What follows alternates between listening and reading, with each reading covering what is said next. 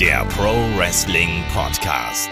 Ja, hallo und herzlich willkommen zu Headlock, dem Pro Wrestling Podcast, Ausgabe 425. Heute mit der Preview zu WWE Crown Jewel. Mein Name ist Olaf Bleich, ich bin euer Host. Bei mir da ist der Kai. Wunderschönen guten Tag, Kai. Hallo. Ja, hast du die Kronjuwelen schon geordnet? Ja, ich ja. Mal gucken, vielleicht gibt's Tritte oder Schläge in die Kronjuwelen. Wie damals bei Nakamura gegen AJ Styles. Ganz oft. brauchen einfach mehr Storylines, die sich um Nutshots drehen. Aber ja, heute ähm, auch ein bisschen ein Nutshot für viele Fans, weil Kai, wir wissen auch, die Saudi-Shows sind nicht gerade besonders populär und da haben wir auch schon oft genug drüber gesprochen. Also ähm, das drumherum ist mehr als problematisch und wir haben ja selbst einige Leute hier bei uns im Team, die auch sagen, nee, also den Event skippen wir. Wir haben viele Leute auch auf Discord, die schon gesagt haben, nee, also da kommt bei mir nicht so die Stimmung auf. Ähm, es bleibt eine problematische Geschichte, wirtschaftlich natürlich für WWE absolut zu verstehen. 50 Millionen pro Show, das ist schon ein solider Stapel Geld, um einfach mal die Moral komplett über den Haufen zu werfen. Ja, also ich glaube auch Crown Jewel vielleicht sehr äh, beliebt jetzt bei Newcastle-Fans, die jetzt ja auch sagen, ey, wir sind reicher als ihr Man City und jetzt auch wirklich mit diesem ich, ich weiß nicht, wie es heißt, es hat äh, dieser Saudi-Look, nenne ich es jetzt einfach mal, mit dieser Kopfbedeckung, auch im Stadion auftauchen und es komplett abfeiern. Also auch da, Moral ist käuflich. Ich habe aber bis jetzt noch keine Fans von äh, WWE auf den Straßen tanzen sehen, deswegen muss ich dazu sagen. Ja, das ist, das ist deswegen ja. Wrestling-Fans besser als Fußballfans anscheinend. Lassen wir mal so stehen, gleich wieder zehn Hörer weniger. Ähm, das heißt Newcastle-Fans. Ja. Ist wahrscheinlich richtig. Ähm, ja, Crown Jewel äh, steht vor der Tür und damit auch unsere Preview und dann entsprechend auch ähm, die Review. Und generell haben wir auch in dieser Woche natürlich wieder jede Menge Stuff noch für euch zu hören. Also wir haben No Holds Barred diesmal wirklich am Start. Ähm, da sind dann diesmal erneut und hoffentlich klappt es diesmal ohne Ausfall Chris Meller und David am Start.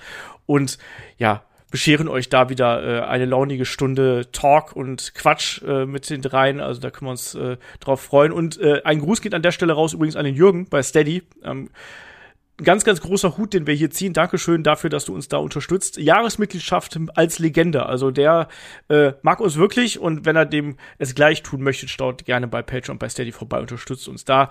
Ähm, ich habe letztens durchgezählt, über 500 Podcasts inzwischen im Archiv, wer da neu einsteigt. Also crazy. Und wir haben im Schnitt so zwei bis drei Podcasts pro Woche, die extra kommen. Und wir haben jetzt demnächst, Kai, du hast mit Chris eine Runde Watch-Along wieder aufgenommen. Ne? Genau, Watch-Along Cross No Holds Bart, wie man es auch nennen könnte, mit überragenden Matches, wie zum Beispiel Hornswoggle gegen den Great Khali, ei, Um, um da tolle Sachen zu nennen. Aber auch Sachen, die natürlich nicht ganz so mithalten wie mit Hornswoggle, aber auch ein Undertaker gegen Batista oder HBK gegen Randy Orton. Natürlich. Wir haben auch ähm, 2x5 haben wir demnächst wieder am Start. Mella und ich haben noch eine Classic Review aufgenommen. Das werden wir jetzt alles so peu à peu in den kommenden Wochen neben den üblichen Inhalten da raushauen. Und hier im Free-Bereich gibt's dann für euch diese Woche auch gleich drei Podcasts. Also wir haben die Review, wir haben die Preview zu Crown Jewel und am Wochenende werden wir noch eine Ausgabe Head-to-Head -Head aus dem Supporter-Bereich hier kostenlos online stellen weil es ein bisschen eine stressige Woche ist und ich habe mir gedacht, bevor wir ganz gar auf einen Wochenend-Podcast verzichten, gibt's eine Runde ähm, Attitude Era, Monday Night War Nostalgie mit Markus Holzer, Shaggy Schwarz und mir hier zu hören. Das wird ja auch immer gern gesehen und gehört natürlich und das gibt's dann am Sonntag. So Kai, Crown Jewel. Crown Jewel hat uns fantastische Matches in den vergangenen Jahren beschert. Also unter anderem, ich erinnere an das großartige False Count Anywhere Match zwischen dem Fiend und Seth Rollins, der Fiend, der sich nicht besiegen lassen will. Wir hatten auch so Matches wie ähm, Tyson Fury gegen Braun Strowman natürlich. Hm. Brock Lesnar, Kane Velasquez hatten wir damals und wenn wir dann noch ein Jahr zurückgehen, weil ist ja schon längere Zeit her, dass WWE in Saudi-Arabien gewesen ist, wenn wir 2018 zurückgehen, dass wahrscheinlich, also da war so viel dabei, was man hassen konnte, das äh, ja legendäre äh, World Cup Tournament damals, weißt du noch, mit Shane McMahon hier. Ach Gott, yo, der Best in the World, nicht zu vergessen. Und passend zu Best in the World, Main Event, D-Generation X gegen die Brothers of Distraction. Also, Distraction haben die mal Leute äh, abgelenkt oder was? Genau, Destruction natürlich. ähm, also, ich sag mal, die bisherigen Crown Jewel Shows waren nicht gerade von besonders viel Qualität gesegnet und da muss ich mal sagen, ich habe generell die Saudi Shows, ne, nicht nur Crown Jewel, das also stimmt. Auch die anderen Saudi Shows waren nicht besser. Das stimmt. Teilweise das einzig schöne, was man davon mitnehmen kann, ist wirklich Titus O'Neill, wie er ausrutscht. Glaube, das war das Highlight aus allen Shows. Ist auch ein Feel-Good-Moment, um David zu zitieren. Ja, ein Good-Feel-Moment, um David zu zitieren. Übrigens, falls ich heute das eine oder andere Mal über Worte stolpere, sie falsch ausspreche, ich habe äh, Reisestrapazen hinter mir, um es mal vorsichtig auszudrücken, und äh, wenig geschlafen, mal ganz vorsichtig formuliert. Ähm, nee, aber was ich eigentlich sagen wollte, äh, Crown Jewel und die Saudi-Shows sonst generell eigentlich so ein Garant, dass man das so hingeschludert aufbaut und dass man so versucht, das groß darzustellen, es de facto aber nicht ist. Aber ich finde jetzt im Vergleich dazu ist in diesem Jahr zumindest einiges dabei, wo man das Gefühl hat, das ist schon ein bisschen größer. Also allem voran, wir haben ein Hell in a Cell Match zum Beispiel dabei. Also ist Crown Jewel jetzt so ein bisschen wichtiger, als es das vielleicht zuletzt noch gewesen ist? Ich glaube, dieses Jahr hat man einfach ein bisschen mehr aufgebaut, ne? Also sonst hattest du ja auch häufig das Problem, es war Crown Jewel und gefühlt zwei Wochen später war das nächste Event. Und hier hat das Ganze jetzt so ein bisschen Zeit zum Atmen, sag ich jetzt mal.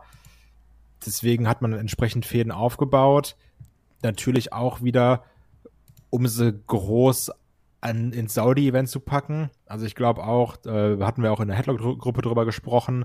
David ärgert sich ja auch drüber, dass er sagt, ja, wieso können wir denn nicht ein Hell in a Cell für ein normales Pay-Per-View aufbauen? Warum ist dann sowas, in Anführungsstrichen, episches? Warum muss denn das auf der, in der Saudi-Show stattfinden? Also auch all solche Sachen sind natürlich auch wieder ärgerlich, wo du denkst, komisch, hier wird sich dann wieder Mühe gegeben, aber für andere Sachen nicht weil der Peacock-Deal läuft ja eh. Also, das finde ich so ein bisschen schade. Aber die Card liest sich auf jeden Fall schon recht gut. Ja, aber ich glaube, wir können hier nicht mehr von einer glorifizierten Hausshow sprechen, wie wir das am Anfang sehr oft auch von den Saudi-Events gesagt haben. Ich glaube, das kann man jetzt hier schon mal sagen. Also da ist vieles aufgebaut. Es ist nicht alles gut aufgebaut und auch äh, manche Geschichten sind hier natürlich dabei, über die man diskutieren kann. Und ich würde sagen, an der Stelle steigen wir dann auch gleich ein in die Preview und fangen vielleicht an mit dem Undertaker von Saudi-Arabien. Wir bekommen Mansur gegen Mustafa Ali und wir wissen, Kai, also der Mansur, der ist, wie ich gerade schon gesagt habe, in Saudi-Arabien verdammt äh, schwer zu schlagen. Ja, der, der kriegt da Feldpower-Bonus, Heimspiel. da kriegt er plus 10 auf Stärke natürlich. Ja, also ich weiß noch, wo du warst es, glaube ich, in irgendeiner Ausgabe, ich weiß nicht, war es Raw Cross SmackDown oder irgendeine Preview-Review noch meintest und dann in Saudi-Arabien Mansur und Ali holen sich dann die Bells, weil Mansur verliert nicht. Und ich glaube, zwei Tage später hast du geschrieben, yo, das war doch nix. und es wurde angekündigt, Mansur gegen Mustafa Ali es geht ja immer noch darum, Mansur, der ist alles viel zu happy, der nimmt das ja alles gar nicht ernst. Äh, Ali sagt, komm, reiß dich mal zusammen, gib dir mal Mühe und prügelt es ihm ein. Es wird höchstwahrscheinlich nicht dieser Split sein. Mansur gewinnt, um das jetzt mal, das, die, diese komplett übertriebene Vermutung in den Raum zu stellen. Mansur holt sich hier den Sieg, die Undertaker-Serie geht weiter und dann denkt Ali nach und denkt sich, hm, ja, der hat ja schon irgendwie auch recht so mit seiner Art vielleicht. Dann geben sich die Hand und sind dann wieder ein Tech-Team. Das denke ich auch. Also Mansur wird sich hier den Respekt erkämpfen. Ähm, da wird es auch jede Menge Demütigung von Mustafa in seine Richtung geben, aber ich glaube, das wird hier so, das muss eigentlich darauf hinauslaufen, weil ansonsten ist es halt pointless, was dann hier passiert. Wenn jetzt Ali das Ding hier holt, dann macht diese gesamte Storyline eigentlich keinen Sinn. Die Storyline läuft darauf hinaus, dass Mansur eben sich den Respekt erkämpft, den Sieg hier holt und zeigt, nee, ich kann auch mit meiner Art hier mithalten und ich glaube auch, dass das dann darin mündet, dass die beiden ein festes Tag-Team sind. Und ich muss auch sagen, das gibt Schlechteres für die beiden. Ich finde, die beiden funktionieren eigentlich als Team ganz in Ordnung. Die haben eine keine herausragende Chemie zusammen, aber ich sag mal eine ordentliche Chemie.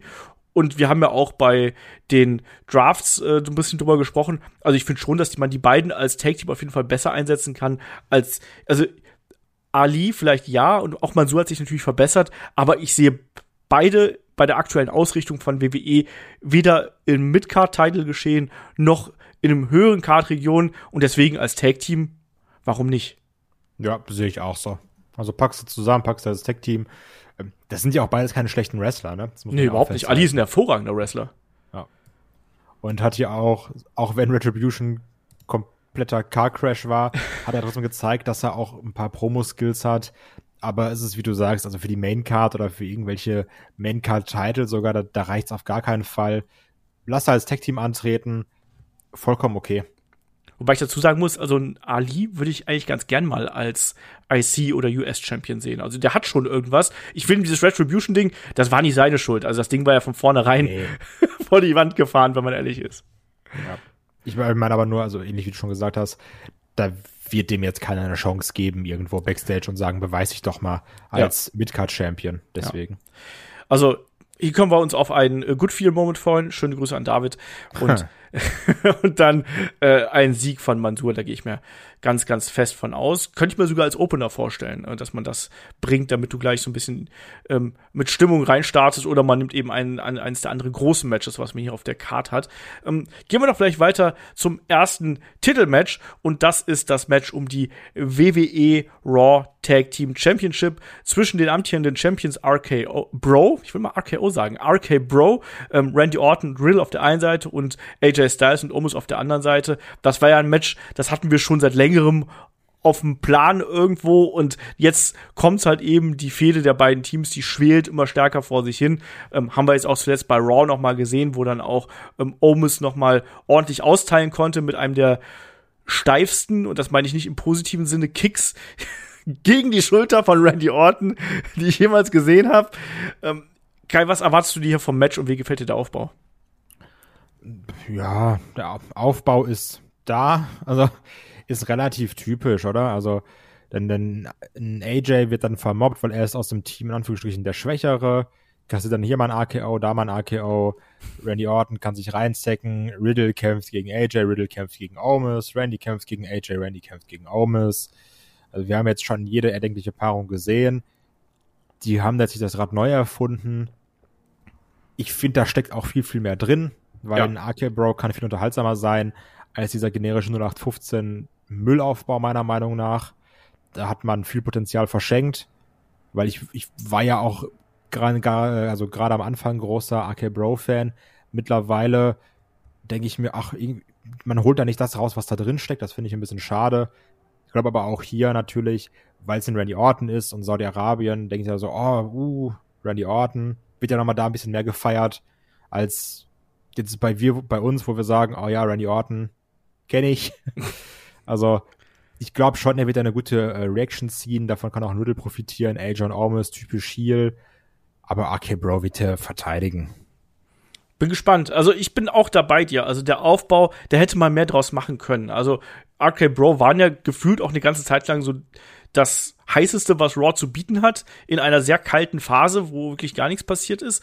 Ähm, da waren die noch so immer so der, der Lichtblick und inzwischen hat man eher so das Gefühl, als hätte man Randy Orton und Riddle so ein bisschen zwischengeparkt mit dem Titel nach dem Motto, ja, die sind ja bedeutsam und die haben auch immer noch eine Position, aber innerhalb der Show sind dann andere Segmente und andere Wrestler stärker im Fokus. Und deswegen, das ist auch so ein bisschen was, da hat man vielleicht auch den falschen Zeitpunkt jetzt gehabt, um da das Titelmatch noch nachzureichen, weil, wie gesagt, gefühlt ähm, ist das schon seit längerem auf dem Plan.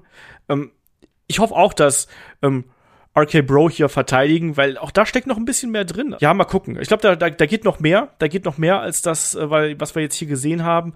Und was erwarte ich mir vom Match? Ich glaube, das wird nichts Spektakuläres werden, weil natürlich Standard. da auch. Was? Standard. Ja. Hängt stark davon ab, wie viel Zeit sie bekommen. Und äh, natürlich haben wir auch mit Omis noch einen ähm, ja, sehr großen Bremsklotz irgendwie dran, weil natürlich das Match dreht sich irgendwie immer darum, dass er sehr dominant ist. Das auf der einen Seite kann das halt gut funktionieren, aber Kai, inzwischen haben wir es halt auch schon sehr oft so gesehen. Ne? Ja, ist auch mittlerweile nichts Neues mehr. Also ich muss auch sagen, dass ich mittlerweile ein bisschen, ja, traurig ist ein zu starkes Wort, genervt passt auch nicht. Ich sag einfach doof. Dass ich finde es mittlerweile ein bisschen doof, dass ein AJ die letzten Jahre seiner Karriere jetzt damit verbringt. Weil der Mann wird nicht jünger, der wird, denke ich, vielleicht noch so, weiß ich nicht, lasse zwei, drei Jahre. Es hieß ja letztens noch, sein aktueller Vertrag ist ein letzter, der unterschrieben hat. Wird sich immer zeigen, ne? Also Geld macht Spaß, siehe Crown Jewel komplett. ähm, aber ich würde ihn gern noch mal anders sehen, als jetzt nur als der Typ, der immer auf die Schnauze bekommt und damit äh, Almost einen Hottag machen kann. Ja. Das finde ich ein bisschen schade. Also, wenn ich mich nicht irre, hat er jetzt auch schon in Hausshows gegen Big E gekämpft. Wer weiß, ob es da nochmal in Richtung Pro, also ob er da nochmal ein Programm kriegt. Der wird jetzt nicht nochmal WWE-Champion natürlich, aber vielleicht nochmal so ein Programm um den äh, World-Title fände ich irgendwie ganz angenehm. Also so ein Programm könnte ich mir auch gut vorstellen und daran könnte auch ein Big E wachsen. Natürlich hast du dann auch die Möglichkeiten, dass Big E den besagten Bremsklotz hier aus dem Weg räumen kann ähm, und dass man da auch schöne Beatdowns mit veranstalten kann mit den beiden, vielleicht auch ein Triple Threat, wenn es denn sein muss. Ähm, wenn du deinen Champion absolut als unbesiegbar darstellen willst, dann kann man das natürlich so probieren. Ansonsten ist natürlich AJ Styles. Wir haben ja noch letztens drüber gesprochen, was die beiden für eine gute Chemie miteinander gehabt haben, Big E und mhm. AJ. Und warum nicht? Also, wenn ich der Letzte, der was dagegen hat, ich würde auch ehrlich ganz gern mal ein, ein längeres Programm mit AJ Styles und Riddle alleine sehen. Ja, also, da hätte ich auch Bock drauf. Aber ich glaube, RK Bro bleibt erstmal RK Bro. Ja, ich weiß. Bis es dann irgendwann wirklich zum Clash kommt, weil, ey, es ist Randy Orton, ne? Also, müssen wir nicht drüber reden. Irgendwann gibt's da den Turn.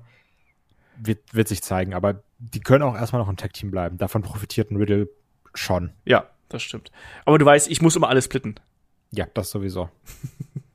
ähm, ja, dann lass doch hier mal weitermachen. Also, du tippst auf RK Bro, ich tippe auf RK Bro, korrekt? Yes. Okay. Ach, natürlich an der Stelle nicht zu vergessen, wir haben auch ein wunderbares Tippspiel natürlich. Schaut da gern bei kicktip.de slash headlock-Runde nach und tippt damit uns die Ergebnisse für Crown Jewel und natürlich dann auch für die ganzen restlichen ähm, Events des äh, WWE-Kalenders bis zu WrestleMania und dann gibt es auch Preise. Ich muss noch tippen übrigens. Oh. Das ist ganz wichtig. Ähm, und da würde ich auch direkt das Tippspiel als ganz dreiste Überleitung nehmen und sagen, Olaf, wie liefen das mit unseren Tipps? Weil ich glaube, wir haben beide auf der Frauenseite komplett reingeschissen und auf der Männerseite haben wir noch Chance auf einen Punkt. Jo. Such dir aus, womit wir anfangen. Ich habe gerade Lust, mich über das Queen's Crown Tournament aufzuregen. Okay, Queen's Crown könnte auch fast ein Zungenbrecher sein. Ja, aber ich habe mich so drüber aufgeregt, über dieses gesamte Turnier, was für eine Wieso unfassbare. Das denn? Ey, das, das ist, ist doch wohl die beste Darstellung von Frauenwrestling. Hallo, Women's Evolution, die kriegen doch alle richtig viel Zeit für ihre Matches. Verstehe ich gar nicht, was du hast.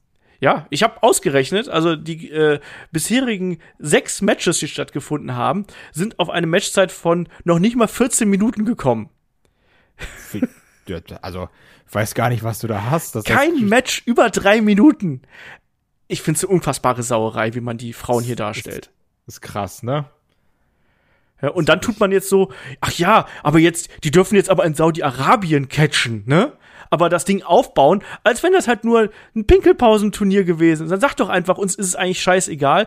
Das hier ist gerade in Anbetracht vom Mae Young Classic, von Evolution, das ist die größte Ohrfeige für all die Frauen, die sich jetzt über Jahre den Arsch aufgerissen haben.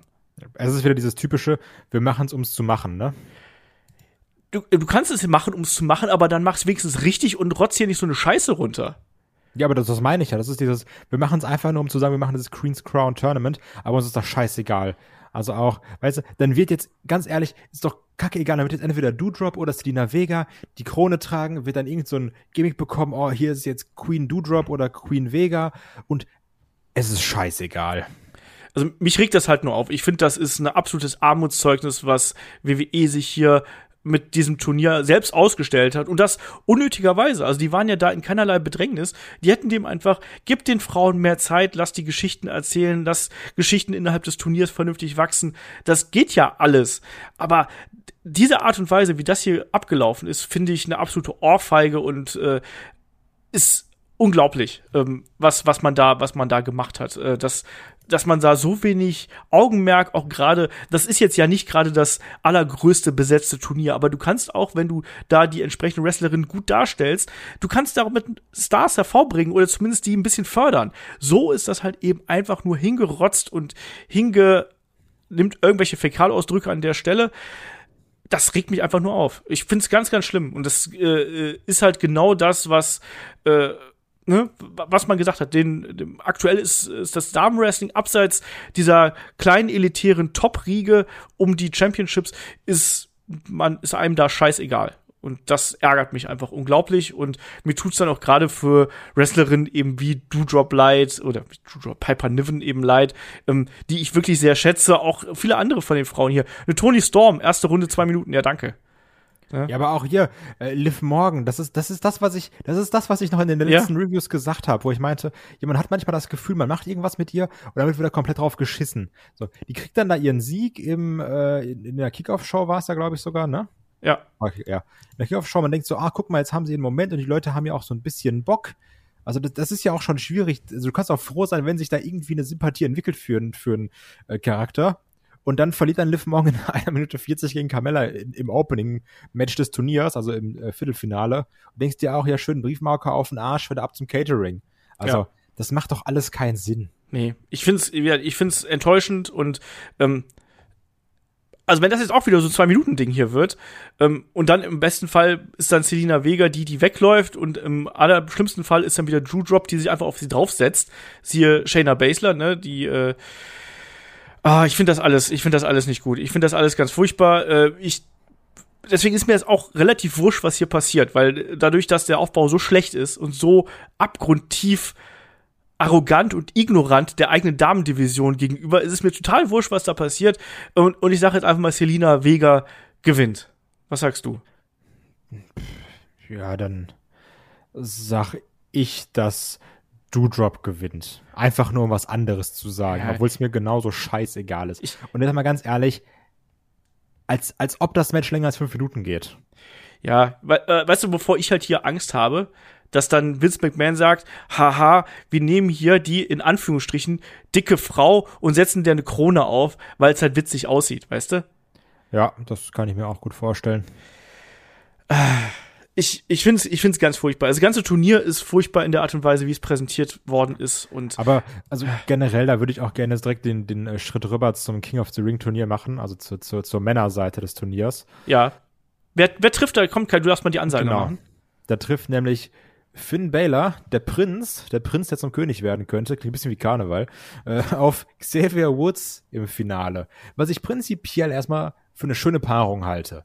Weil ich finde es geil, dass Woods in Anf also, das klingt fast sarkastisch, also wenn ich es jetzt sage, aber sein Spotlight bekommt, indem er im Finale vom Turnier steht, gegen Finn Baylor. Ich glaube, die beiden können gut miteinander agieren. Und auch die Matches der beiden, die sie im Turnier gezeigt haben, haben Spaß gemacht. Ich finde das gar nicht so verkehrt. Ich mag die Paarung und wir hatten ja auch schon die Befürchtung, dass wir als Finale Finn Baylor gegen Jinder Mahal bekommen. Und mein Pick, das wäre ja das wäre das komplett beschissenere Match gewesen. Da müssen wir nicht drüber reden. Ja. Und auch jetzt dieser kleine Schlagabtausch zwischen den beiden bei Raw, das war nichts Besonderes, aber das war nett. Und ich freue mich, dass die beiden da ihr Match bekommen. Was ich aber doof finde, dieses gesamte King of the Ring Turnier, das hat jetzt am 8. Oktober angefangen. Das wirkt, das wirkt komplett so, ja, wir wollen King of the Ring Finale in Saudi-Arabien haben. Lass mal Turnier starten. Anders wirkt das doch nicht. Das wurde ja so unfassbar durchgepeitscht, das Moped. Ja. Also, dass da, also selbst wenn ich mich für die beiden freue, ne, wirklich Interesse ist da nicht. Also, ja, natürlich, oh, dann wird der Prinz zum König, krass, King Baylor oder sowas, ne? Und ich habe auch ein, selbst wenn jetzt Woods das Ding gewinnen lässt, der könnte auch als King Woods, das wäre sicherlich nicht ununterhaltsam. Aber mich nervt hier auch dieses ganze, ja, wir machen das einfach, hier kommt Knall durch, Finale, Hauptsache Saudi-Arabien, Abfahrt. Ja. Es war ja im Endeffekt auch sehr einfaches Booking im Sinne von, wir haben da eine Show und wir hauen einfach zwei Turniere raus, damit ist erstmal das Programm gut gefüllt, wenn man mal ehrlich ist. Also das kommt ja da auch noch mit dazu. Ähm, und dann hat man sozusagen Matches, die sich selber schreiben, in Anführungsstrichen, und da hast du die Finale und Finale reicht ja aus, dass da Antizipation, Vorfreude da ist. Aber ich gebe dir schon mal recht, also das war jetzt zynisch gemeint übrigens. Ich gebe dir auf jeden Fall schon mal recht. Finn Balor gegen Xavier Woods ist eine frische Paarung. Das ist eine andere Paarung, die sich viele erwartet haben. Und ähm, ja, natürlich auch jetzt die Geschichte, dass äh, Xavier jetzt hier im Anführungsstrichen Fokus steht bei The New Day, finde ich auch nett. Ähm, da kann ich absolut mit leben. Glaubst du, es gibt irgendwie, gibt's Kriselei mit, mit Kofi deswegen? Nee, äh, äh also, ich will alles hör mal auf, immer Leute zu treffen. Was denn mit dir? Lass das mal untersuchen, ey. Also, kann ja nicht sein. nee, ich, ich finde das schon ganz gut, weil ich habe auch gerade überlegt, ich find's, also weil ich erst sagen wollte, ich find's super frisch, Xavier Woods mal in Singles-Matches zu sehen. Habe gedacht, nee, tun wir ja in Anführungsstrichen super häufig, aber ich find's richtig angenehm, mal Woods in Singles-Matches zu sehen, die nicht darum gehen, Tech-Team-Partner A kämpft gegen Tech-Team-Partner B. Ja. Also, wie, wie wir es ja immer haben. Das hier ist mal was, also Woods kämpft mal aus einem anderen Grund, außer um schlechte Team Fehler aufzubauen. Und das mag ich, weil das, das ist ein guter Typ. Andere Frage, wenn schon niemand äh, gesplittet wird hier. Äh, ich hatte das Gefühl, dass der gute Finn nicht gerade die allerbeste Laune hat bei Raw. Also als sich dann Xavier hier den Mantel übergestreift hat und sich schon selbst zum König erklärt hat, da war der Finn schon ein bisschen, bisschen pisst. Glaubst du, dass man den vielleicht hier so ein bisschen drehen könnte? Geht er in eine andere Richtung? Dann tatsächlich in die, äh, ja, nicht in die, ne, Bella Club Richtung, sondern dann tatsächlich eher wieder in die NXT Richtung, die ernstere, der härtere Finn? Ich glaube schon, würde ich mir auch wünschen. Also, weil der Grinse-Baylor, sind wir mal ehrlich, der geht uns ja schon allen auch auf den Sack. Und Deswegen, also. Der macht ja auch nicht so viel. Und der bei NXT, das war ja auch das, was, was wir damals manchmal bei seinem NXT-Run, irgendwie machten Finn Baylor gerade Spaß. Und mehr Spaß als im Main-Roster. Das lag ja auch daran, dass er diese Härte reingebracht hat. Also ich denke zum Beispiel an die Matches auch gegen einen ähm, Pete Dunne oder gegen einen Kyle O'Reilly. Da war ja eine andere Härte drin. Und ich hoffe, dass wir den hier auch sehen. Weil der kommt jetzt von dieser dummen Niederlage gegen Roman. Der war kurz davor, Universal Champ zu werden. Und ich würde mir wünschen, dass er jetzt die entsprechende Härte mitbringt. Aber das wäre der Demon, das war jemand anders, Kai. Ja, stimmt, das war. Stimmt. Das war nicht Finn Baylor. genau. Nein. Und vor allem, ich glaube, dass man bei Raw jetzt auch einfach nochmal Heels gebrauchen kann. Und ich glaube, Finn Baylor kann das ganz gut darstellen. Ich meine, klar, du hast auch einen Seth Rollins, der rübergekommen ist, aber ich glaube, dass man da mit ihm was machen kann. Und ich glaube, dass diese Position für ihn nicht als klares Babyface sein wird. Und gegen Xavier kannst du dann auch in so einem Match das gut darstellen. Und deswegen ist mein Pick, auch wenn ich Xavier gönnen würde, dass er das Ding hier holt, aber mein Pick ist ähm, Finn Bella, aber dann eben mit Charakterprogression hin in eine härtere Richtung, dass man das hier eben nutzt. Das ist so meine Hoffnung. Im schlimmsten Fall geben sich danach die Hand und ich sage, ja gut, es ist wieder der Grinsebella oder so. Ja, das, das Problem ist, also es, also ich, der böse Baylor, nenne ich ihn jetzt mal, der bräuchte dann ja nicht mal zwingend die Krone. Also, weil die Krone ist ja auch immer daran gebunden, dass du dann dieses dumme King-Gimmick hast. Was, ja, war mal gut, aber in jüngster Vergangenheit war es auch häufiger eher Mumpitz, ne? Und ich weiß nicht, ob es dann wirklich zusammenpasst, dass wir dann hier den härteren Finn Baylor haben, der dann aber auch immer irgendwie mit Krone oder so was rumläuft und mit Cape. Das weiß ich noch nicht. Du musst es ja nicht ganz so überstilisieren. Ja, aber es ist halt WWE, ne? es war also. aber auch nicht jeder King, war auch gleichzeitig King. Also, ne? also Stone Cold Steve Austin ist auch nicht als King Austin rumgelaufen. Deswegen sage ich auch die letzten Jahre. Natürlich war das damals ja. nicht so, aber denk mal an, denk mal an Seamus, denk mal an hier Baron Corbin und sowas. Ja. Die hatten ja nie, gefühlt nichts anderes zu, zu der Zeit dann. Die hatten ja nichts. Ja, also, und ich glaube, Woods können es dann noch witziger verkaufen aber es wäre schon doof, wenn jetzt hier ein Bella verliert. Ja. Das ist nämlich also, auch mein Punkt. Ich kann ihn mir als King nicht vorstellen. Bitte? Ich sag, das ist auch genau mein Was Punkt. Also gerade nach der Niederlage, auch wenn es der Demon gewesen ist, aber nach der Niederlage musste er jetzt eigentlich irgendwas machen, damit man ihn wieder äh, reetabliert quasi. Genau. Also auch wenn ich mir jetzt noch nicht vorstellen kann, wie der böse Finn, der nicht der Demon ist, sondern der andere böse Finn, äh, dann mit, mit Cape und mit Zepter und mit Krone rumläuft, sage ich trotzdem, dass und außerdem, ey, das, das kann man so richtig dumm vermarkten. So, der Prinz wird zum König, also ne, wie Finn Baylor holt ein Heim. ja. Ich hätte es aber auch lustig gefunden, also wenn man so die Liste durchgeht, du hast jetzt gesagt, klar, die letzten King of the Rings, das war ja dann so Corbin, Barrett, Seamus und so weiter. Aber wenn man so ein bisschen zurückgeht, also Brock Lesnar so im King-Gimmick hätte ich auch mal ganz witzig gefunden. ja, das hätte was. King Brock. Raus. King, King Brock. Finde ich ein bisschen schön.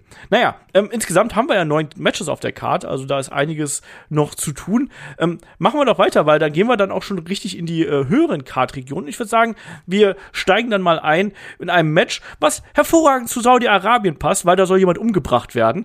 Ähm, no Holds Barred zwischen Goldberg und Bobby Lashley, lieber Kai. Also wir wissen, die Paarung hatten wir schon beim SummerSlam.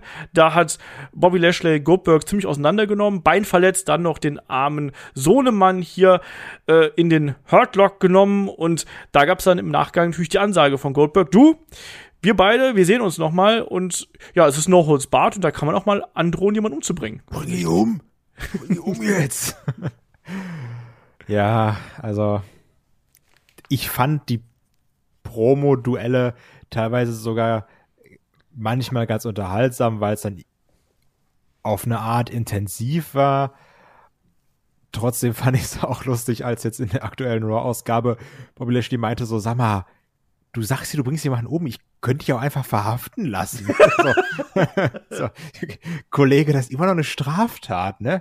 Was du hier gerade machst. Also, das, das fand ich ganz lustig. Auch wenn es gar nicht als lustig gedacht war, aber mein Humor trifft sowas. Weil ich da so Bobby Lashley mir vorstellen wollte, sagst du, sag mal, hackt it irgendwie? Und es ist Saudi-Arabien, es ist Goldberg. Bobby Lashley sagt man, ey, ganz ehrlich, ist doch auch egal. Goldberg gewinnt hier, ganz klar. Es geht um seinen Sohn, geht um die Ehre. Dann, wie soll man, mit, mit umbringen, kennen sie sich ja sowieso aus in Saudi-Arabien.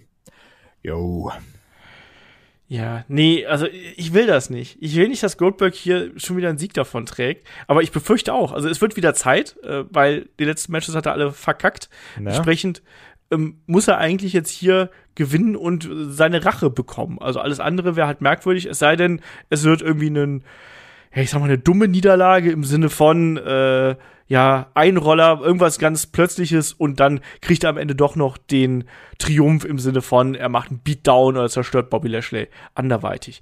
Aber es ist Saudi-Arabien. Saudi-Arabien hat eigene Regeln, nicht nur im Wrestling, sondern auch in vielen anderen Bereichen. Und mhm. No Holds Barred Match muss ich aber dazu sagen, ähm, das kann, glaube ich, noch eine unterhaltsamere Goldberg-Angelegenheit werden Klar. als ein reguläres Match, oder? Ja, also ich glaube, da wird sich auch ordentlich mit Stühlen vermobbt, da kommen die Kendo-Sticks raus, da wird ordentlich draufgehauen. Ich glaube auch, dass Bobby Lashley hier sehr viel einstecken muss, um diese Wut von Papa Goldberg darzustellen. Aber es ist halt ähnlich wie bei den ähm, Jericho-Matches damals. Wenn jemand jetzt nicht so mega in Shape ist oder Ringrost hat oder auch einfach nicht mehr so gut kann, dann sind No Holds Barred oder No DQ-Matches eigentlich immer besser, weil man durch diese Einsätze von irgendwelchen Waffen, Stühlen viel kaschieren kann. Ja. Eingriffe sind natürlich auch möglich, das heißt, da kann man dann auch noch mal richtig schön Smonge drumherum machen und das erwarte genau. ich mir hier auch. Hurt Business haben wir. Der guckt, Sohn. Der, der Sohnemann auch mit eingreift, ja, würde ja auch irgendwo Sinn machen. Ja. Ähm, alles möglich und entsprechend kann man da halt das Drama inszenieren. Ich glaube nicht, dass das ein langes Match wird, aber ich denke, dass wir dann schon so bei 10, 12 Minuten landen werden mit drumherum. Ähm, und ah, ich, ich befürchte halt auch, dass es Goldberg machen wird, aber ich will das nicht, Kai. Ich will das nicht. Ja, aber Goldberg macht es. Ja, gut, ich meine, die Investitionen, die muss sich auch recht rentieren, ne, irgendwie. Ja, also wollte ich sagen, ne? Da muss er natürlich auch dann holen ran. Ja, also, aber es ist, wie du gesagt hast, Goldberg hat die letzten Matches alle verloren. Ob jetzt ein Bobby Lashley verliert oder nicht, ist doof gesagt scheißegal. Deswegen, Goldberg gewinnt, Lashley verliert. Fertig. Ja. Goldberg steht dann wieder äh, in der Schlange für ein Titelmatch, wenn er dann äh, hier gewinnt. Nur geil. Also ist doch, ganz ehrlich, Goldberg hat immer verloren, stand in der Schlange für ein Titelmatch. Also Goldberg steht immer in der Schlange für ein Titelmatch, von daher. Yo. Äh, letzter Sieg äh, von Goldberg war übrigens auch in Saudi-Arabien gegen den Fiend damals. Wer erinnert sich nicht? Hätte auch theoretisch beim Queen's Crown Turnier stattfinden können. War auch keine drei Minuten. Hm. Das war doch auch schön. Das war wunderbar. Ich weiß noch, wo ich das gesehen habe, so, das kann nicht sein. Nein, der Fiend, der steht gleich wieder auf. Nein, nein, oh nein, er steht nicht wieder auf. Verdammt. Ach, war das traurig. Ja. Nur geil, wie das vor die Wand gefahren wurde. Ja, ganz grauenvoll. Ähm, Nächstes Match. Äh, Big E, der amtierende WWE-Champion, trifft auf Drew McIntyre. Hier natürlich die prekäre Situation. Big E bei Raw als Champion zugegen. Drew McIntyre wechselt natürlich jetzt nach Crown Jewel zu SmackDown. Und Kai, erstmal der Aufbau in den vergangenen Wochen.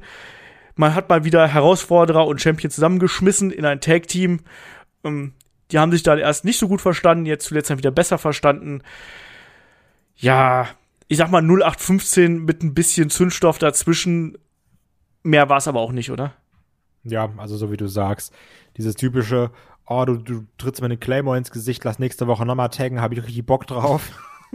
also sowas eben, dann wird sich dann nochmal intensiv angeschaut, die Hand geschüttelt, nochmal zurückgezogen und sagen, hier, du, äh, pass auf, wenn ich und dann, aber hallo. Und dann kämpfen sie in Saudi-Arabien gegeneinander. Ist jetzt nichts Besonderes. Drew McIntyre hat es nochmal geschafft, um den WWE Champion, um die WWE Championship zu kämpfen. Hat sich da nochmal irgendwie reingezeckt, nachdem Bobby Lashley den Belt verloren hat. Ja. Also, ich glaube das nicht mal, dass das ein schlechtes Match wird. Ich glaube, die beiden können auch ein unterhaltsames Match zeigen. So auch um die 12, 14 Minuten sogar, vielleicht sogar 15, wenn sie uns Zeit geben. Aber Big E muss hier gewinnen. Alles andere macht keinen Sinn, alles andere wäre Quatsch. Das ist halt die Frage, ja. ganz kurz, um da rein zu grätschen. Macht das wirklich so viel Sinn? Weil ähm, Drew McIntyre steht ja auch, ist der nächste in der Schlange steht.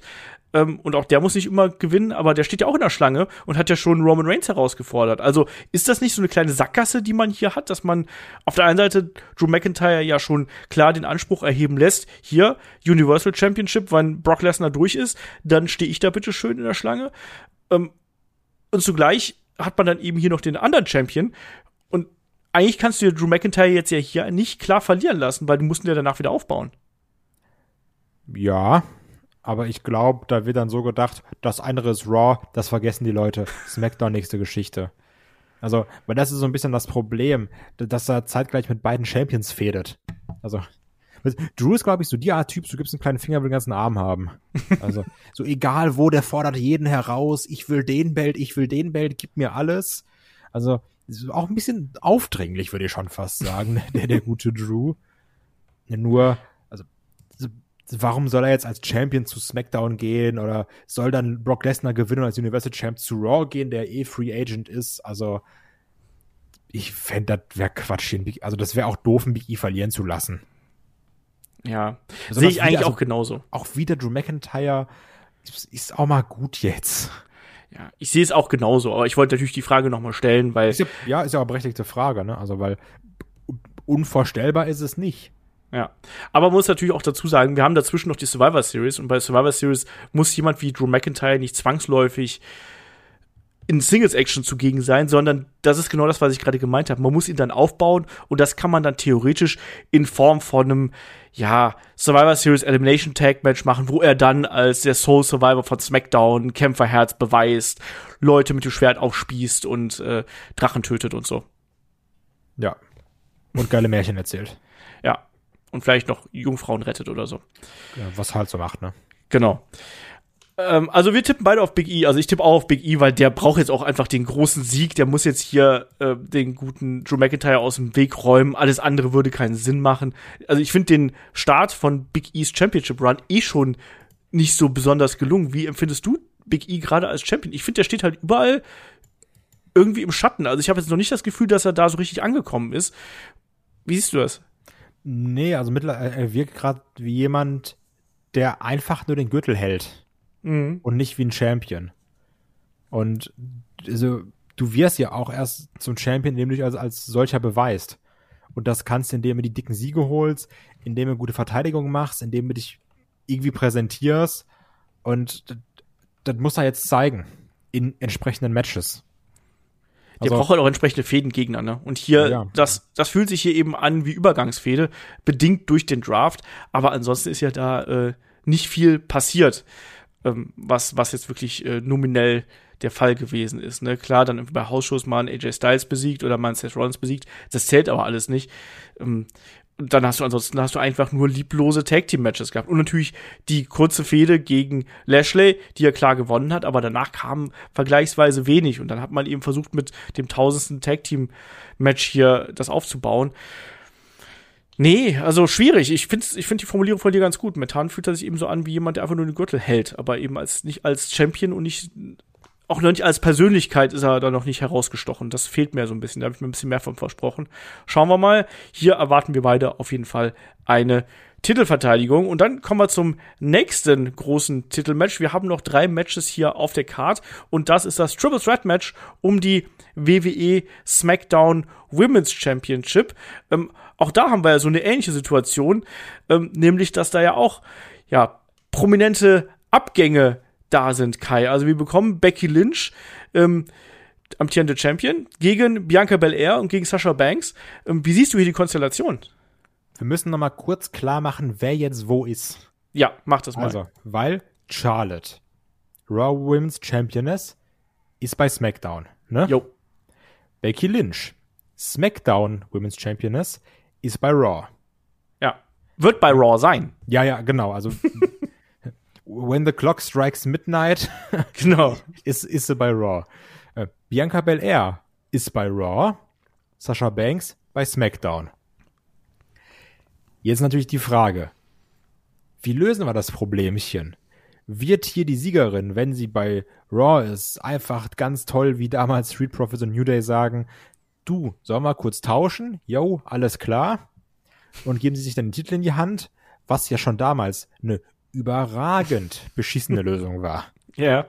Ähm, das ist so ein bisschen die Frage, weil letztendlich, wenn ich jetzt in, von der Logik her gehe und sage, jedes Roster braucht einen Titel, sage ich, es können ja nur, in Anführungsstrichen, Becky Lynch oder Bianca Belair gewinnen. Weil sonst wären ja zwei Titel bei Raw. Ach, bei, bei SmackDown. Macht ja keinen Sinn. Aber Bianca Belair geht auch zu Raw. Ja, ja, deswegen sage ich ja, dass ja äh, Becky oder Bianca gewinnen können. Ja, Oder okay. Okay. Hatte Aber Becky gesagt, oder aber- Bianca? Ja, ist okay. Ja, Becky oder Bianca, weil das ist auch ganz schwierig, dass die alle Namen mit B haben. Ne? Also Becky Lynch oder Bianca Belair, die beide bei Raw sind. Eine von den beiden muss in Anführungsstrichen gewinnen, weil die sind bei Raw.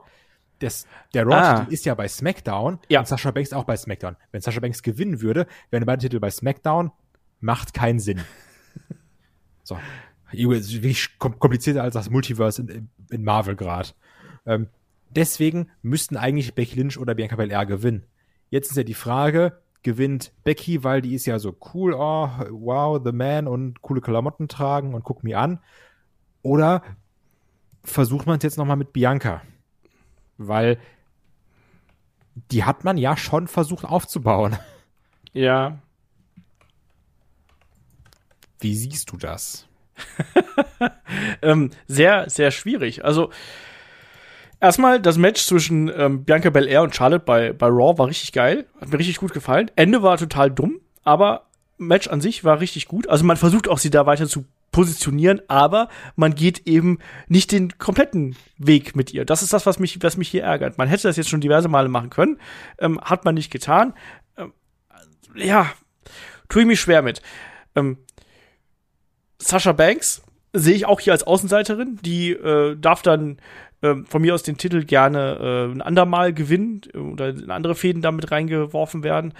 Ähm, und Becky Lynch, ja, Becky Lynch ist eine schwierige Personalie momentan. Also mir gefällt sie aktuell gar nicht, muss ich sagen. Als äh, Big Match Backs hier gefällt mir überhaupt nicht, was man, was man da mit ihr macht. Ähm, aber ich sehe es so ähnlich, wie du es jetzt gerade eben schon angesprochen hast. Also eigentlich muss man das dann irgendwie durch einen Gürteltausch machen, was natürlich ah, sind wir ehrlich, also vielleicht müssen die es nicht so direkt tauschen, so zwischen Tür und Angel, wie wir das damals gesehen haben, sondern das muss dann quasi Adam Pierce machen oder sonst irgendwas. Kann ich mir vorstellen, dass man da sagt, hier, hier, wir tauschen das jetzt, damit da wieder Ordnung drin ist. Ähm, so oder so wird's halt irgendwie eine an den Haaren herbeigezogene Geschichte werden. We weißt du was? Weißt du, was ich richtig toll fände? Was? Wenn man wieder davon weggeht, die Titel nach dieser Kackshow zu benennen. Wenn man sagt, hier, das sind die, weiß nicht, die, die World Tag Team Champions und das sind die anderen Tag Team Champions. Und, und dass das bei den Frauen auch so ist, dass man da sagt, also, da muss doch ein kreativer Mensch sitzen, nicht so ein Dummkopf wie ich, der hier nur sitzt und sich beschwert, sondern jemand, der kreativ ist und sagt, ey, ich habe da zwei Namen. Also, das war doch auch damals mit dem World Heavyweight und dem WWE Championship so. Ja. Und also auch dieser Name Universal, der, der ist auch scheiße. Da kann man auch nochmal alles überdenken. Also dieses blaue und rote, da ist ja auch Kappes. Das ist wirklich sieht aus wie ein Spielzeug. Aber dann hätte man doch diese ganzen dummen Probleme nicht. Ja. Dann könnte auch Belt wechseln, wie, wie damals bei, Draw, bei äh, Drafts. Ja. Es ist alles, es ist alles irgendwie merkwürdig. Und das ist auch hier äh, natürlich ein großes Problem. Ich würde mir wünschen, dass Bianca Belair das Ding hier holt. Ich glaube aber, dass man ähm, mit Becky Lynch hier gehen wird. Und dass man dann einfach, ja, Richtung, Richtung äh, Survivor Series bekommen wir dann Becky Lynch gegen Charlotte und dann werden irgendwie, bei irgendeinem Duell wird, werden die beiden Belts dann getauscht. Oder dann macht das Licht aus und dann gehen die Gürtel irgendwie durcheinander und dann nimmt einer den Belt und dann sagt so, ach, guck mal, ich hab ja den und ich hab dann den und irgendwas Doofes wird man sich da einfallen lassen, um diese Belts quasi wieder zu tauschen. Da bin ich mir sicher. Ja, das sehe ich ähnlich. Das klingt alles genauso doof, dass ich es realistisch finde. Also, ich weiß auch, dass eine Bianca Belair talentiert ist und sowas, aber ich sehe sie auch einfach nicht gerne. Ich sehe gerade eine Becky Lynch nicht gerne. Also so Promo-Character-mäßig. Also im, im Ring sind die alle echt gut und machen, machen auch Spaß. Aber ich brauche da jetzt auch keine Promo-Duelle von irgendwem. Ich glaube auch, dass Big Match Backs, auch so ein Name, den sich am besten mit der JBL ausgedacht hat, hier gewinnt auf irgendeine Art und Weise. Triple Threat Match, wer weiß, den Titel mitnimmt und dann bei Server Series, wie du schon gesagt hast, Big Match Backs gegen die Queen kämpft. Ja. Und dann haben wir's. Dann haben wir's. Aber ich muss auch mal sagen, wir sind natürlich jetzt sehr, sehr negativ diesem Match gegenüber eingestellt, weil der Aufbau, das Drumherum ist komisch und äh, durcheinander. Aber die drei Frauen, die sind in der Lage, hier ein richtig, richtig großes Match abzureißen. Und ich glaube, Absolut. wenn du da eine andere Konstellation gehabt hättest, als dieses Durcheinander, was man jetzt hier gehabt hat, was man mit dem alten Draft und mit dem, ah, wir müssen jetzt noch irgendwas vorne wegknallen, sich da selbst eingebrockt hat, dann wären wir da auch viel positiver, weil ich finde, dass diese drei Frauen, die können locker 20 Minuten gehen in so einem Match und das wird ein richtig geiles Ding. Und das hoffe ich mir auch, dass wir das hier bekommen. Weil äh, die sind dazu in der Lage und das möchte ich auch sehen. Das erinnert mich, und da bin ich wieder hier am Anfang, ein bisschen an den, an, an WrestleMania 32 damals, wo wir auch so eine Triple Threat Konstellation gehabt haben und äh, was dann die Show gestohlen hat. Und hier könnte das auch wieder möglich sein, dass das das Match des Abends wird, zumindest wrestlerisch. Und ich hoffe, dass es das wird, weil die Frauen sind halt, das sind alles tolle Wrestlerinnen. Muss man nicht groß drüber reden. Und gibt denen die Zeit, gibt denen auch die Geschichte im Match, dann wird das hier ein Showstealer werden und kann für WWE wahrscheinlich auch eines der besten Damen-Matches des Jahres werden. Oder? Ja, also natürlich. Also am, am Talent äh, hapert hier auf gar keinen Fall. Das, Nur um das, das nochmal klarzustellen, weil ich finde, wir sind so negativ, weißt du? Ja, aber auch berechtigt. Also, wie gesagt, ne, wenn sich da die Suppe so eingebrockt wird, dann kann man sich darüber auch beschweren. Wie ist das eigentlich? Also, weißt du da was drüber? Müssen die wieder in Ganzkörperanzug und Oversize-Tees kämpfen oder wie ist das? Habe ich mich auch gefragt. Ich habe äh, nichts weiteres gelesen. Ich gehe aber davon aus, dass die äh, sehr gut bedeckt sein werden. Aber ja. ich habe noch keine Leaks gesehen über Outfits und sowas, aber ich gehe davon aus, dass die dann vielleicht in so Power Rangers Anzügen kämpfen werden. Ja, aber man musste ja letztes Jahr noch irgendwie die T-Shirts rüberziehen, damit man da nicht irgendwelche Kurven sieht, ne? Das stimmt. Vielleicht packt man einfach Pelz drumherum, wie bei Becky oder so. Ja. Ich weiß es nicht. Keine Ahnung. Wir werden es sehen. Aber das wird natürlich auch eine Geschichte sein, über die wir dann in der Review sprechen können, ähm, weil wir wissen, das ist natürlich dann auch hier und natürlich auch dann beim Queen's, Queen's Crown Tournament Finale ist es das ja natürlich auch so ein Punkt, der da nochmal mit reinkommt. Ähm, werden wir sehen, wie das, wie das äh, ausgeht. Und, also ich will jetzt hier nicht drei T-Shirt-Wrestlerinnen äh, sehen. Das finde ich äh, in allen Belangen immer etwas merkwürdig. Ja. So, zwei Matches haben wir noch, Kai. Ähm, was machen wir zuerst? Hell in a Cell, würde ich sagen, machen wir zuerst. Ähm, Edge gegen Seth Rollins. Und da muss ich mal sagen, das ist für mich das Match, was zumindest von der Intensität her für mich absolut funktioniert. Und wir haben endlich mal ein Hell in a Cell Match, was nicht beim Hell in a Cell Pay-Per-View stattfinden muss, sondern was sich eigentlich zwar so ein bisschen, ist ein bisschen gerusht, aber ich finde, die Fehde gibt's her, ähm, gerade wenn man so die Versatzstücke sieht, dass man das jetzt über einen längeren Zeitraum zwischen Edge und äh, Seth Rollins hätte ziehen können, ähm, bin ich dabei. Aber wir hatten eine Verletzung, wir hatten äh, das Eindringen ins Haus und so weiter und so fort und dann eben die Ankündigung des Hell in a Cell Matches. Also von der Stipulation her ist das durchaus was, was passt, oder? Ja, auf jeden Fall. Also auch klassisches Best of Three. Beide haben einen Punkt. Jetzt das Rubber-Match, wie du immer so schön sagst. Genau. Um zu entscheiden, wer ist der bessere von beiden. Ich finde, bei den Promos war viel Licht und Schatten. Also entweder fand ich ein Segment echt geil oder unangenehm kacke. Also zum Beispiel das Eindringen ins Haus, das mochte ich. Da hat auch, da hat auch die, diese Art des Seth Rollins unfassbar gut reingepasst.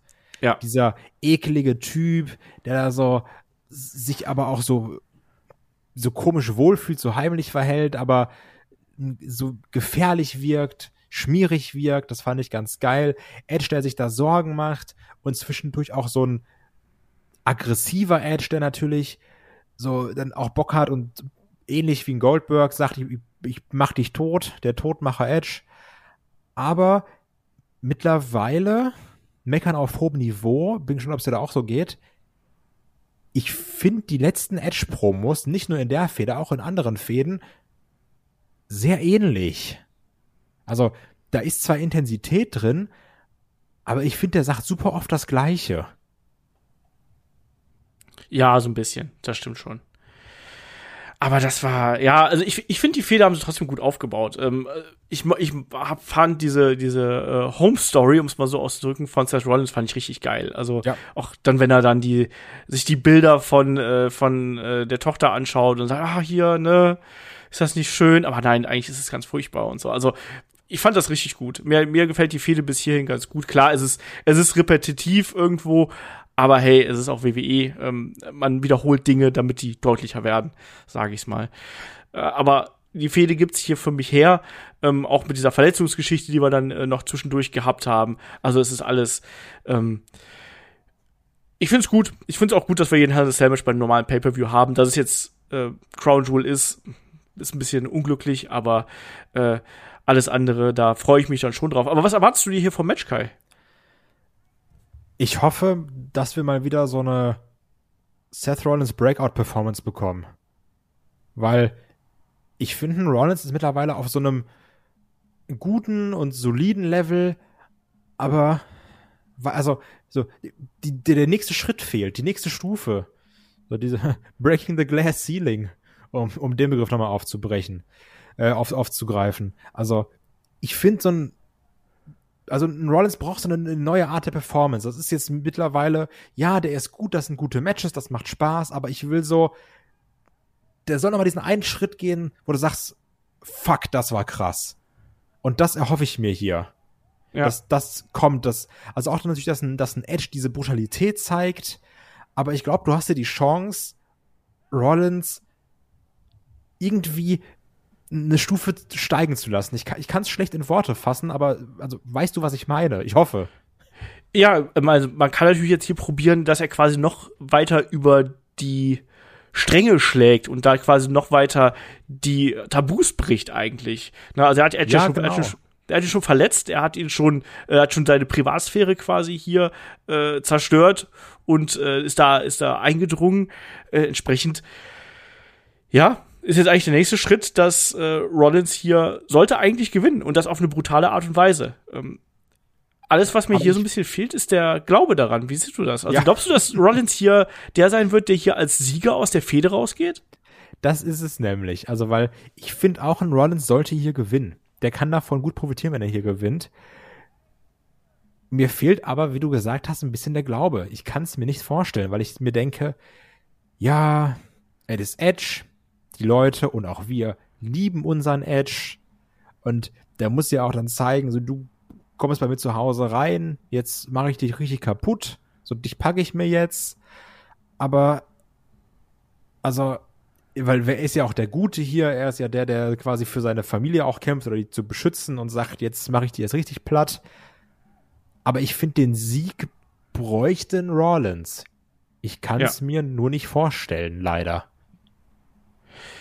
Geht's mir genauso. Geht mir genauso. Ich sehe es auch so, dass man gerade hier in Saudi-Arabien dann wieder den Face-Sieg quasi nimmt und sagt, ne, wir wollen den Pop für Edge nach einer großen Schlacht. Äh, gut möglich. Ähm, ich glaube, deswegen tippe ich auch auf Edge. oh, das ja, ist natürlich.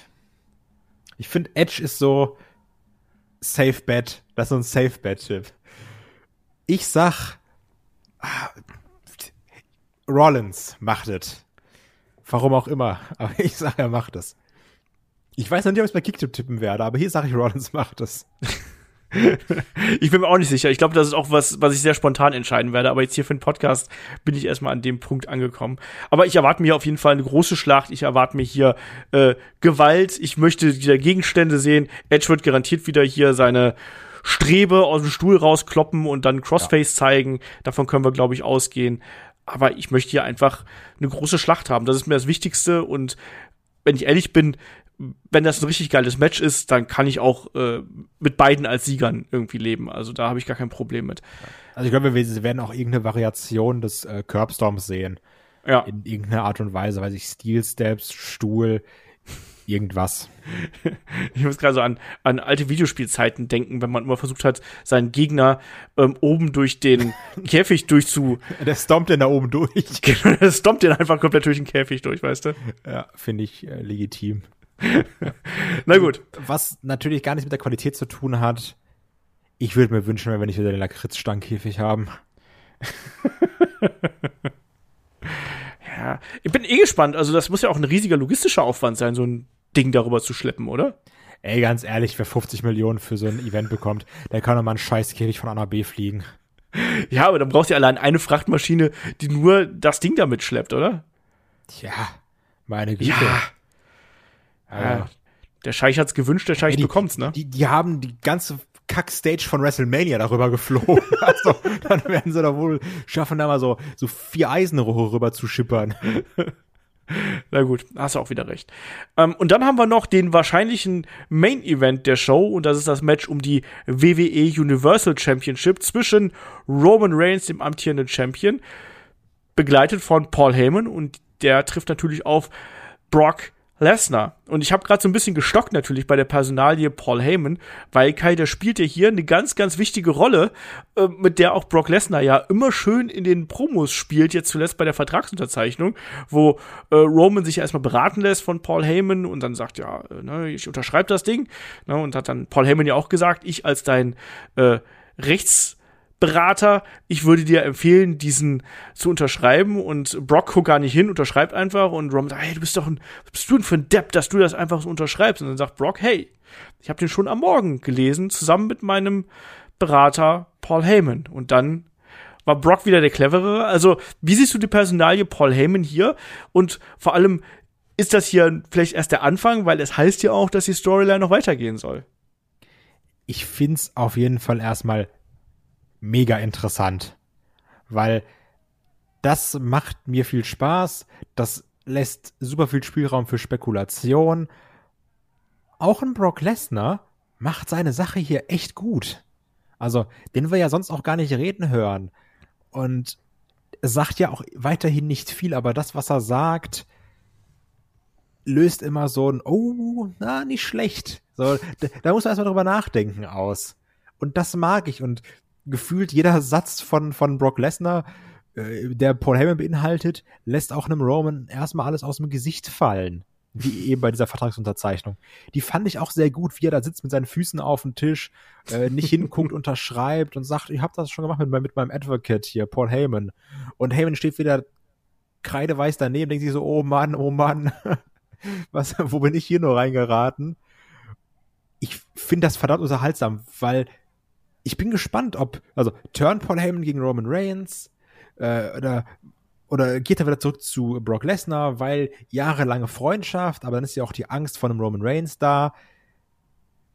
Ich finde das super geil, weil das mal ganz viel Platz für Spekulation lässt. Und das mag ich. Und das nicht so ein glasklares Ding ist. Ah, ja, ja, ja. Also ich bin auch sehr neugierig darauf, wie man das aufdröseln wird. Äh, Ich finde es auf jeden Fall viel, viel interessanter aufgebaut, als wir die anderen Matches der beiden haben, weil es wirklich unter komplett anderen Vorzeichen ist, mit diesem großen Fragezeichen Paul Heyman. Gibt's da einen Turn? Ist er vielleicht einfach so, steht er dazwischen und macht vielleicht einfach gar nichts?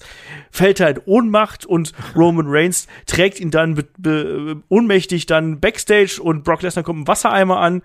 Also Verweis auf äh, SummerSlam 1992 mit Sherry und ähm, Shawn Michaels und Rick Martell, wer sich daran noch erinnern kann. Ich möchte das alles sehen. Ich möchte das alles sehen und ich bin einfach neugierig drauf, wie das hier ausgeht. Das Match an sich, ja, Suplex, Suplex, Suplex, Superman Punch. ja, also ich glaube schon, dass hier die dicken Waffen ausgepackt werden. Ich habe ja so ein bisschen die Hoffnung, dass wir hier mehr, etwas mehr Matchartiges bekommen, weil ein Match kann auch sein Suplex, Suplex, Suplex, Superman Punch, wenn es gut gemacht ist. Aber ich hoffe, dass wir hier so ein, mal so ein bisschen mehr bekommen, weil ich finde auch, ein Brock Lesnar wirkt hier so, als hätte er extrem viel Bock. Mhm. Und das ist immer ein gutes Zeichen. Weil wenn Brock Lesnar Bock, also Brock Lesnar ist sowieso echt gut, was man häufig vergisst, finde ich. Und wenn Brock Lesnar Bock hat, ist er ja noch viel, viel besser. Und er trifft hier auch, also wenn hier ein richtig motivierter Brock Lesnar auf ja einen ganz neuen Roman Reigns trifft, verspricht das erstmal viel, weil wir auch nicht genau wissen, was erwartet uns denn jetzt, was werden wir hier sehen. Gibt es dann auf einmal irgendwann eine Phase, wo dann auch ein Roman Reigns mal ein Lesnar so eine halbe Minute im, im Restblock hält? Also, ich, ich weiß es nicht. Ich bin wirklich gespannt, was ich hier zu sehen bekomme. Ich glaube, ich wäre ein bisschen enttäuscht, wenn es wirklich wäre Suplex, Suplex, Superman Punch, Spear, F5, Ende. Ich glaube, dann würde ich so ein bisschen enttäuscht vorm Fernseher sitzen. Ich weiß aber auch noch nicht, wer hier gewinnen soll, weil eigentlich fände ich es ein bisschen schade, wenn die Regentschaft des Head of the Table jetzt enden würde. Ja, das geht mir genauso. Aber ich will an der Stelle nochmal auf die anderen Vorzeichen eingehen, weil wir haben natürlich in der Vergangenheit sehr oft diesen, dieses Match der beiden gesehen und dann war es ja immer unter dem Vorzeichen Brock Lesnar, die große dominante Maschine gegen Roman Reigns, Kämpferherz und den Willen, dass er hier eben den Sieg davon trägt. Das ist jetzt ganz andersrum, weil Bro letztlich hat Roman Reigns ja eigentlich als diese brutale Maschine den Posten fast eingenommen. Und ich glaube, das wird interessant sein, wie man das dann in einem Match auflöst, weil eigentlich Brock Lesnar geht als Babyface hier rein. Das heißt, äh, Roman Reigns muss durch Dominanzphasen dafür sorgen, dass das Publikum Brock Lesnar noch anfeuert und dass die heiß darauf sind, dass Brock Lesnar die Aktionen zeigt. Das heißt also, Brock wird deutlich mehr einstecken müssen, hoffe ich, ähm, als man das äh, in der Vergangenheit gesehen hat. Und damit meine ich, dass es wirklich längere Dominanzphasen. Du hast gerade so, so Rest-Hold-Phasen äh, zum Beispiel gesagt. Das kann ich mir durchaus vorstellen, dass Reigns hier versucht, Lesnar am Boden zu halten und äh, da irgendwie zu bearbeiten möglich. Aber das wird, das ist eine große Herausforderung auch für die beiden, jetzt hier eine, noch eine andere Match-Story wirklich zu erzählen, weil die Charaktere sich so verändert haben. Und das ist das, was mich eigentlich an dem Match hier wirklich interessiert auch. Plus natürlich die Konstellation mit Paul Heyman. Ähm, und damit kommen wir zu dem angesprochenen Title Reign von Roman Reigns. Und da sage ich auch ganz ehrlich, ich will, dass der noch nicht vorbei ist. Also, das, das Reigns macht das so gut, der soll ruhig bis WrestleMania Champion werden und dann, oder Champion bleiben. Und dann kann er von mir aus den Titel gegen Brock verlieren oder wer auch immer dann mit dabei ist. Aber jetzt an dem Punkt sehe ich noch nicht. Und ich finde auch, man sollte jetzt einfach diese Karte mit Paul Heyman ausspielen, dass der vielleicht dann im Nachgang, weil Brock Lesnar war jetzt ja schon so ein bisschen cocky mit dieser Personalie, ist ja schon cocky umgegangen. Und ich glaube, dass man das nutzen kann, ähm, damit Brock Lesnar verliert, aber ohne sein Gesicht dabei zu verlieren und doof auszusehen. Aber es gilt für beide. Also, das stimmt. Ich finde, du kannst beide hier verlieren lassen durch Paul Heyman. Ohne dass man doof aussieht eigentlich. Weil das stimmt. Paul Heyman kann auch einen Roman Reigns verraten, dann verliert er und ist trotzdem eigentlich nicht der Doofe, solange er nicht einen Coup de versucht und das Seil platzt oder sowas. Also letztendlich kannst du hier mit Paul Heyman das gut lösen, dass einer gewinnt und der andere nicht wie ein Depp aussieht. Ja, genau das. Aber wer gewinnt jetzt hier, Kai? Boah, ich. Ich. Ja, es ist Roman Reigns, der Papa. Der Papa macht das. Ja, also ich sage auf jeden Fall, äh, Champion ist danach Roman Reigns. Ich bin auch gespannt, ob man nicht irgendwas richtig Smonchiges macht. Vielleicht, dass man sogar sagt, hier, scheiß drauf, DQ. Oh. Ja? Das wäre natürlich richtig kacke. Aber ich sag mal, ich sag mal, Roman Reigns gewinnt, äh, Crash Brock Lesnar gewinnt, aber Roman Reigns bleibt Champion. Kann auch sein.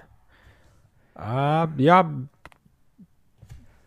ich sag Roman Reigns gewinnt. Okay. So, damit sind wir durch mit den Matches hier. Neun an der Zahl. Kickoff-Show ist zum Zeitpunkt der Podcast-Aufnahme noch nicht angekündigt. Wird sicherlich auch noch was kommen.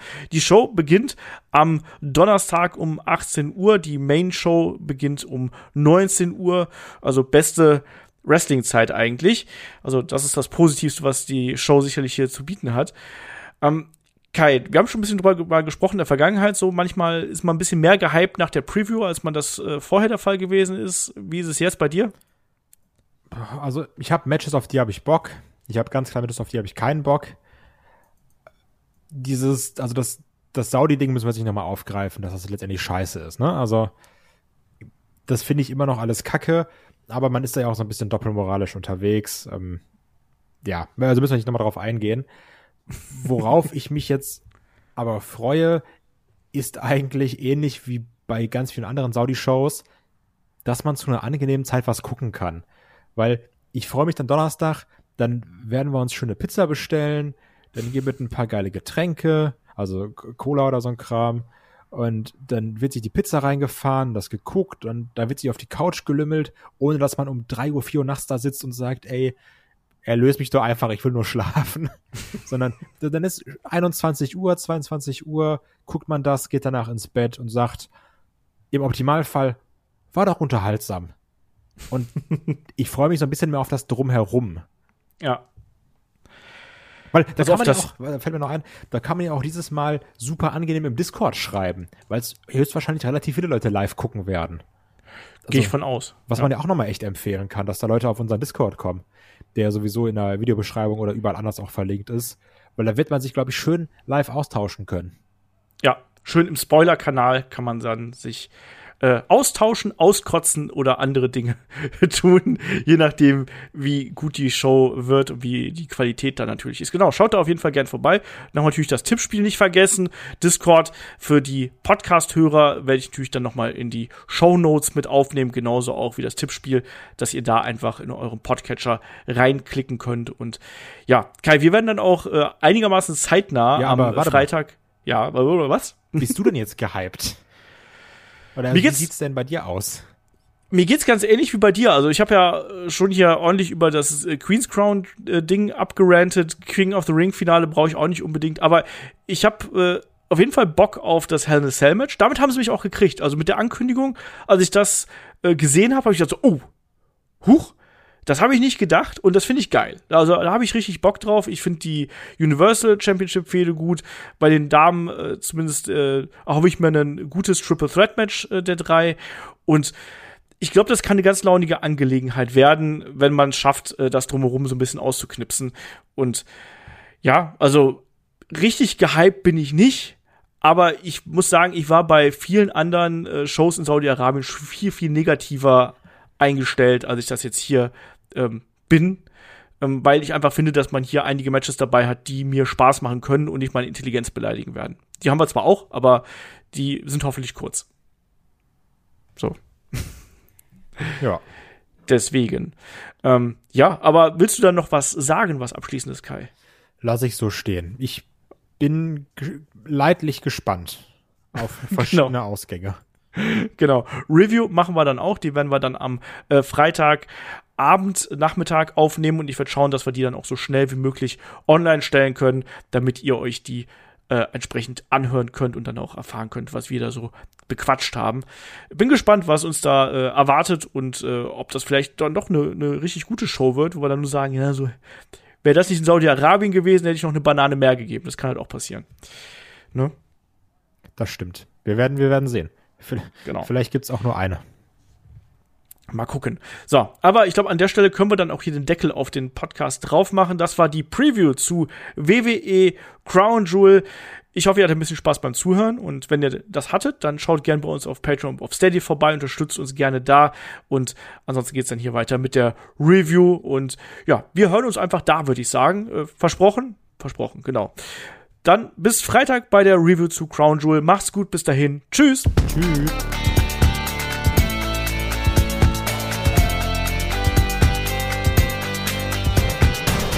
Headlock, der Pro Wrestling Podcast.